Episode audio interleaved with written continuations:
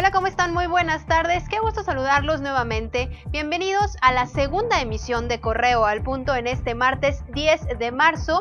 Vamos a comenzar con las noticias. En Irapuato, un enfrentamiento armado entre la Guardia Nacional y civiles dejó como resultado tres personas detenidas y daños en dos vehículos. El hecho ocurrió minutos antes de las 10 de la mañana en el Boulevard Mariano J. Abasolo. Luego del tiroteo, una camioneta de la Guardia Nacional persiguió a un sospechoso por el Boulevard Mariano J. García, impactando contra el vehículo a unos metros de la avenida Jacarandas en la colonia San Martín de Porres. Uno de los detenidos resultó con heridas leves. La Secretaría de Seguridad Ciudadana de Celaya condenó el ataque que sufrieron los elementos que se encontraban en una caseta de vigilancia de la avenida Torres Landa. Informaron que de este suceso solo un elemento resultó con lesiones. Asimismo, puntualizaron que trabajarán para que este acto no quede impune. El presidente estatal de la Confederación de Bares y Cantinas, Javier Quiroga López, dio a conocer que los intentos de extorsión hacia propietarios de bares y cantinas han aumentado, pues en lo que va del año se han registrado entre 8 y 10 casos, principalmente en Celaya y la zona de los apaseos de Celaya, Irapuato, Salamanca, en las cuales estas acciones, eh, insisto, disminuyen la presencia de nuestros clientes en el servicio nocturno.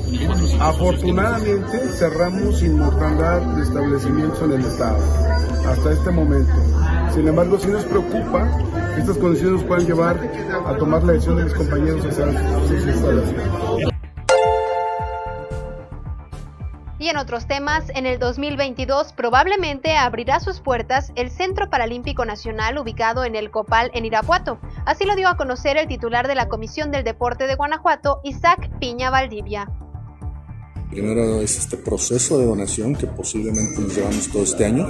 Posteriormente, fácil estaremos brincando el próximo año, ya 2021 y para poder, ya teniendo los recursos, pues licitar son 45 días hábiles más lo que lleva la obra, que es alrededor de 6-8 meses. Entonces, si los tiempos nos dan, vamos a estar pensando para el 2022. En información nacional, el gobierno de México invirtió más de 91 millones de pesos en la compra de medicamentos oncológicos, según informó el subsecretario de Prevención y Promoción de la Salud, Hugo López Gatel.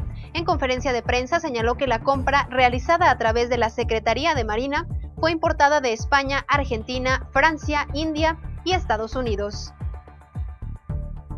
Gracias a todas las personas que nos escriben a través de redes sociales. Ya lo saben, nos encuentra en Facebook, Twitter e Instagram como Periódico Correo. También lo invito a que conozca nuestra página web, que vea el contenido de la página, periódicocorreo.com.mx. Y por la tarde, ya lo sabe, aquí estará mi compañero Roberto Itzama esperándolo para compartirle las noticias.